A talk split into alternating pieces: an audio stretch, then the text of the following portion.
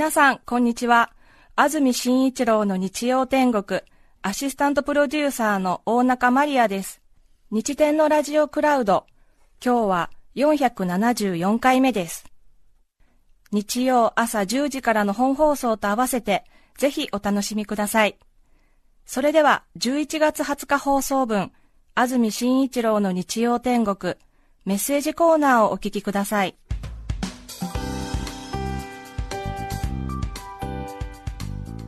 さて今日のメッセージテーマはこちらです、アルバイトの思い出。福井県越前町住刈さん47歳女性の方からいただきましてありがとうございます。ありがとうございます。福井県からありがとうございます、ね、嬉しいです。なかなかね福井県そうですか。アルバイトの思い出。私は動物病院でアルバイトをしていました。普段犬か猫を連れてこられる飼い主さんがほとんどですがある日元気がないから見てほしいと亀を連れてきた方がいました、まあ、でも最近ね結構亀とかトカゲとか飼ってらっしゃる方いらっしゃいますよね、珍しいなと思いつつマニュアル通りカルテを作り始め亀さんのお名前は？と聞いたところあはいのっそりくんです。のっそりくんという可愛いネーミングが壺に入ってしまい笑いをこらえつつ診察室へ、病院の院長先生が元気がなくなったのはいつくらい頃からですか？など一通り話を聞いた後、診断結果が出ます、うん、冬眠でした。絶対に笑ってはいけないと自分の足をつねって必死に笑いをこらえていたことを思い出します。結果を聞いた時の飼い主さんの何とも複雑な表情が20年以上経った今でも忘れられません動物病院でねアルバイトそうですか。ちょっとね笑っちゃいけないとは思いつつもね。そうですね、やっぱり笑っちゃいけないんですねそういう時。いややっぱりペットの感じってのは、飼い主さんとそれ以外の人ではものすごく天と地ほどありますでしょ。そうね計り知れないですもんね。もう家族の一員っていうふうに思ってるし、自分も、ね、あの本当にそう思いますけども、はい、でも、ね、他人の飼っている亀とかはそこまで思い入れないからやっぱりびっくりしちゃうよね。そうですね。ナスリク冬眠か。そうですね。どうしたんですか？お名前は、のっそりくんです。まあそうですよね。まあそこでくんつけるんだとか思いながらね。くんねはい、みたいな、のっそり。そうですよね。いつぐらいから動きが鈍くなったんですか？みたいな、えー、それ3週間くらい前でしょうか？みたいな、朝晩も使いさんも食べませんか？みたいな、そうですか、わかりました。これはですね、冬眠ですね。みたいなことですね。そうですね。神妙な感じ。神妙な感じですね。選択肢がないからもう唖然としてしまう。はっってなりますよね。よかったやら恥ずかしいやら、なんだ？みたいな。まあね、ちょっとね、安心はしますけどね。アルバイトの思い出、大阪府堺市ダイエットママさん、43歳女性の方ありがとうございます。ありがとうございます。10代の頃、スーパーのレジ打ちのアルバイトをしていました。はい今と同じで当時もバーコードのついた商品はスキャンで読み取ることができますが、うん、バーコードのつけることのできない野菜や果物はレジ打ちの目の前にあるその名前が書かれたボタンを押すことで値段を打ち込んでいきます、はい、今もそうですよね。そうですね。野菜などは、ええ、ある日お客様のカゴの中に色はどこから見てもオレンジのそれなのに、大きさはどう見てもグレープフルーツという柑橘類が入っていました、果たしてこれはオレンジなのかグレープフルーツなのかどのボタンを押すべきなのか悩んだ私は次の瞬間お客様のカゴにあるその果物の匂いを嗅いでいました。私は何でも嗅覚で判断するという習性を持ち合わせており、例えばこの衣類は洗濯かごに入れるべきものか否か、はたまたこの食べ物はまだ食べられるものなのか否か、すべて嗅覚に委ねて生活をしていたため、この柑橘類は何なのかと疑問に思った瞬間、反射神経レベルで鼻に近づけてしまい。ました。すぐ我に返り、お客様との微妙な空気の中、グレープフルーツ1点です。と何もなかったかのようにボタンを押しました。10代にして自分の生活習慣を真剣に見直した方がいいと痛烈に感じた出来事でした。そうねすごくわかりますよ、すね、嗅覚をね。あの、はい、手がかりに暮らすっていうのは。そうですね、え。ー、あとはまだ働く、覚悟がまだ決まってないので、そうですね、うっかりね、うっかりね。お客様の前でも普通に、これなんだろうと思って、手に取った瞬間、鼻に びっくりする、お客さんびっくりするでしょうね。買うやつなんだけどと思って。そうですね、えーくりじゃない？ピッピッつってね。グレープフルーツですね。そうですね。えブロッコリーです。なんて。レタス4分の1カット1つですグレープフルーツ1点です。ってことですよね。でも確かにでもオレンジとグレープフルーツは匂いで一発ですよ、一発でわかりますよ。その。通り。全然違う。はい、うん、いいかもしれないですね。いいかもしれない大変ですよね。大変ですね、うん神奈川県大磯町のルーさん23歳女性の方ありがとうございます。ありがとうございます。スーパーでアルバイトをしていましたある日学校の帰りにいつものように出勤すると事務所のテーブルに初めて見るおじさんが座っていました、はい、女性の方ですね。私は時々あ抜き打ちで視察にやってくる本社の偉い人なんだ。防犯モニターでレジの対応をチェックしているんだと思い、うん。少しこびながら、こんにちは、アルバイトです、お疲れ様です、と挨拶をし、まだ私のシフトの時間までは10分ほどあったので、すみません、失礼のないように狭い事務所を抜け出し、他のパートさんに、今、事務所に本社の人が来てますよ、モニターで見てますからちゃんと仕事してください、と耳打ちしに行きました。するとパートさんは、あ、その人ね、万引き犯だよ。今店長が外で警察来るの待ってるから、と一言。私は万引き犯に失礼のないように挨拶をし、必要もないのに名乗り、そしてこの話は後に入ってくる新人アルバイトの緊張をほぐす鉄板の話として しばらくそのスーパーで使われていました。よかったです。よかったよかった。のよくわかんないけどちょっとねでも確かにそうなるね。知らない人がね休憩所にいて、えー、えー、うん。みたいな。うん。よくわかりました。横浜市磯子区。リゼットさん40代女性の方ありがとうございます私は学生時代の夏休みレストランでアルバイトをしていました、はい、今でいうファミレスの走りのような食事と喫茶ができるかなり広いレストランでした、うんうん、夕方は食事のお客様があまりいらっしゃらず喫茶の方が数名いるくらいで暇な時間帯でした、はい、ある時ふと友達が「ねえねえいらっしゃいませ」と「いらっしゃいませ」ってどっち行っても分かんなくない？と突然言い出し、その日から店長不在中の夕方に、いらっしゃいませと、えといの中間音で言うゲームをしていました。はいはい、お客様に不審な顔をされたら負けです。うん、案の定、後に店長にチクリが入り、私は1週間のトイレ掃除を命じられました。その挙句に、なんで私だけがトイレ掃除1週間ですか？と泣きながらダダをこねりまくりました。はい今考えるとあんなゆるゆるでよくアルバイト代もらえたなとてもいい時代だったな楽しかったなといい思い出ばかりです クビにもならず度量の大きな店長さんに今では感謝の気持ちでいっぱいです。40歳。そうですね。そうですね。私たちと世代一緒ですね。そうそうとてもよくわかります。わかりますよ。今なんかもう多分ネットで大炎上ですよね。ふざけてるっていうね。いらっしゃいませといらっしゃいませでギリギリのところを探るっていう。そうそうそう。ですね。そうですいらっしゃいませ、いらっしゃいませ。うね。そうですね、私もこんにちはと本日はっていうのをねやってたっていうのはありますよ。どこでやってらっしゃったんですか？それをやっぱりそのファミレスのバイトですね。ファミレスでアルバイトされたんですか？はいはい。そこで何をやってたんですか？こんにちは。ええ、あまりあまり言う機会ないですけどいらっしゃいませでが多いか、はい、でもこんにちはを本千葉って言ってましたね。先輩とかにもはい。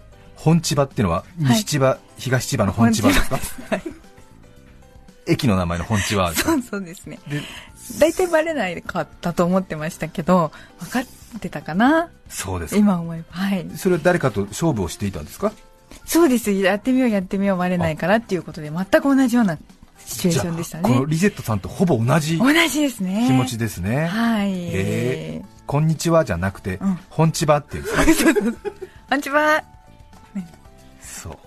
なかなか気づかれない。うん。そうですか。かええー、なるほど。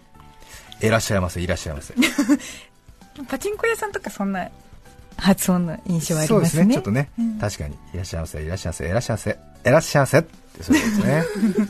ファミリーレストランで中澤さんもアルバイト、ウェイトレスをやってらっしゃったんですか、やってましたよ。どれぐらいやってらっしゃったんですか、通算1年ぐらいしましたかね。そうですどちらのファミリーレストランって場所は、えっと、地元です、家から10分ぐらいの。と言いますと？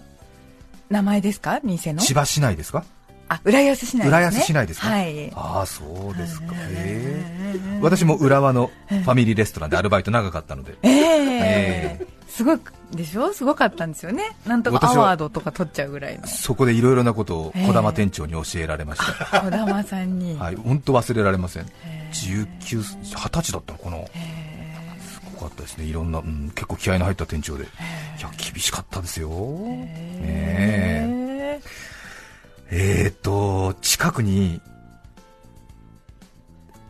大きなスーパーがあってそこがたまに朝6時ぐらいから朝市とかそういうなんか大セールをやるんですよね、うん、でそれをめがけて買い物に来た人が、うんうん、そのスーパーの買い物帰り6時30分とかに、うん、レストランによって朝食を食べるっていうそういうラッシュアワーに担当になったりすると私レストランのウェイターをやってたものですから、でそれの時に当たるとものすごいいや結構広いファミリーレストランなんですけど、で多分ウェイター4人いないと回らないくらいのお客さんの量を、シフトで誰かが急に休んだのか、店長がその近くのスーパーの朝一のスケジュールを把握していなかったかで、私1人と店長、計2人で回すことになったんですよね、お店を運営しなくちゃいけないことになって。で私がもう半切れになっちゃって、お客さんから、おちょっとお兄ちゃんこっちとか、まだ？みたいな、頼んでから何分経ってると思ってんの？よとか、お水来てないおしぼりとか、朝粥セットの漬物がないぞなんて言われたりなんかして、申し訳ございません、ただいま伺いますなんて、はい、はい、少々お待ちくださいませなんて言って、でこうね、はい、いらっしゃで注文取って、でお待ちくださいなんて下げてテーブル拭いておしぼり出してね、でメニュー出して、そしてなんかいらっしゃいませ、あ4名様ですか、タバコお吸いになりますか、あ吸いますか。あよくわかります、お待ちくださいなんて言って、そうですね、はい、全員揃ってからもう一度お願いしますなんて言ってやってたんです、はい、それを3時間ぐらいずっとやってたんですよ、その時にもうすれ違うたびに店長に児玉さんになんか店長無理ですよ、アルバイト一人でこの時間帯にこのお客さんの数なんか回せるわけないじゃないですかって言って、ブチブチ言ってたんですよ、その時にいちいち児玉店長は全く笑顔を崩さず、安住、文句言ったって仕事進まねえぞ、お前の小言でトースト1枚焼けるのか？泣いてる暇があったら皿の一つも下げてこいって言うんですよ、俺泣きそうになっちゃって。とにかく泣いてる暇があったら皿の一つ下げてこいって言って、でもう本当にその一言が身に染みちゃって、でなんとか9時になって新しいアルバイトの子たちが来て、お役御免になって、で私も怒りが収まらずに、着替え終わってロッカーから出て、店長がなんかレジの後始末してるみたいな部屋があって、金庫室みたいなところに、そこにゴーンと行って。でもドアガーッて開けても怒りに任せても店長僕はちょっと信じられないもう今日でやめますみたいなことを言おうと思っても決意100%決まってたんですよ。でガッて開けて店長僕やめますの棒ぐらいまで来たんですけどその時にあのキャスター付きの椅子にあの灰色の椅子にキュルキュル言わしながら座ってたんですよ。児玉店長がそのキャスターでグーンって寄ってきてでものすごい勢いでこっち側に寄ってくるわけですね。なんかシューって寄ってきて。でボン僕もって言った瞬間にブーンってきて、記録を作ったなって言われたね。それであのやめるって伝える気持ちがジューンってなくなってその交渉ごとにおいての規制を制する大事さっていうかその、あのうん、なんかなんていうの？褒めるタイミングっていうかなんかよくわかんないけど別にそれで私あれですよ。時給が上がったとか別に何かもらったってわけじゃないんですよ、ジューンって。記録を作ったな。俺とお前で記録を作ったぞなんて言われて、はい、当時のそのその南関東地区の1時間あたりの売上記録を作ったらしいんですけど、えー、本当にそうだったんだ、えー、それもはい。やるでしょ。そうね。で辞めたいっていう気持ち言えずにそこから2年近く働くことになっちゃった。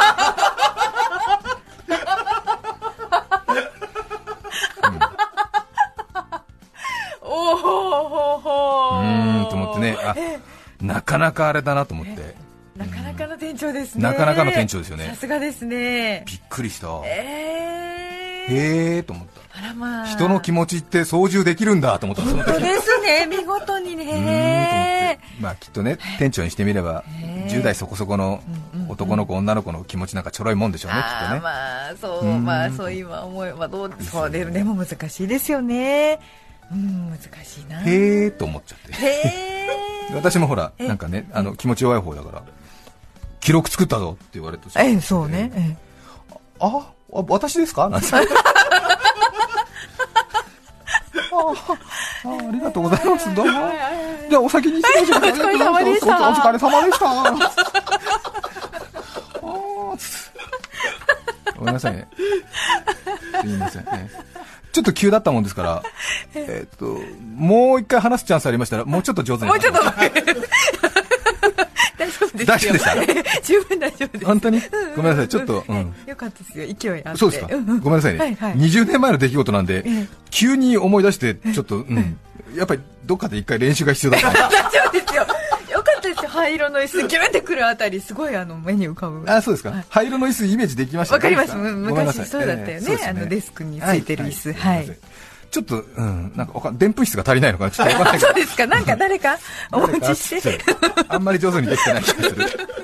ああ、もう、すぐ家に帰って、録音を聞き直したい。大丈夫、大丈夫。大丈夫かな？うんまだ、あと、ええ、1時間半、何とぞ。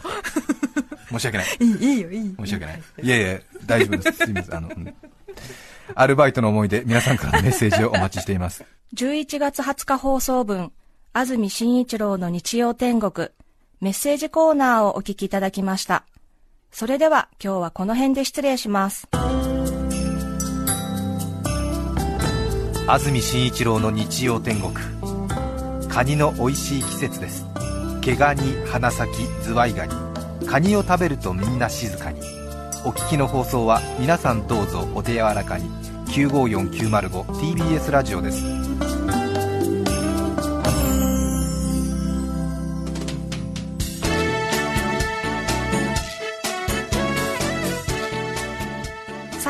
来週11月27日の安住紳一郎の日曜天国、メッセージテーマは、大人げない話。ゲストは、レスリングの吉田沙保里さんです。それでは来週も日曜朝10時、TBS ラジオでお会いしましょう。さようなら。安住紳一郎の TBS ラジオクラウドこれはあくまで試供品皆まで語れぬラジオクラウドぜひ本放送を聞きなされ954 905